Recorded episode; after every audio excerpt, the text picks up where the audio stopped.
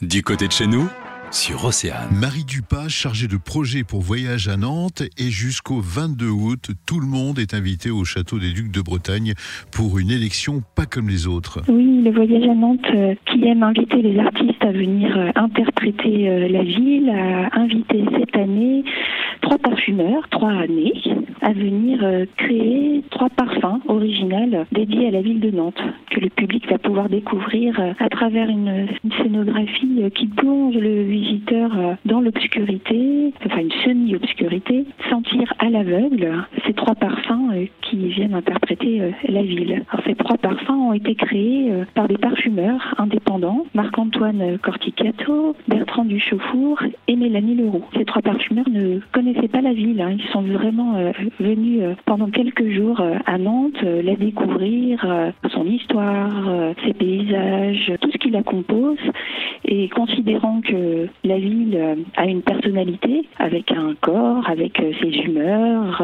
avec son histoire, ils sont venus tous les trois interpréter la ville en senteur. Trois parfums à départager Il s'agit de prendre une, bille comme une, goutte d'eau que l'on vient glisser dans un réceptacle euh, numéroté euh, pour chacun des parfums. Le lauréat sera commercialisé.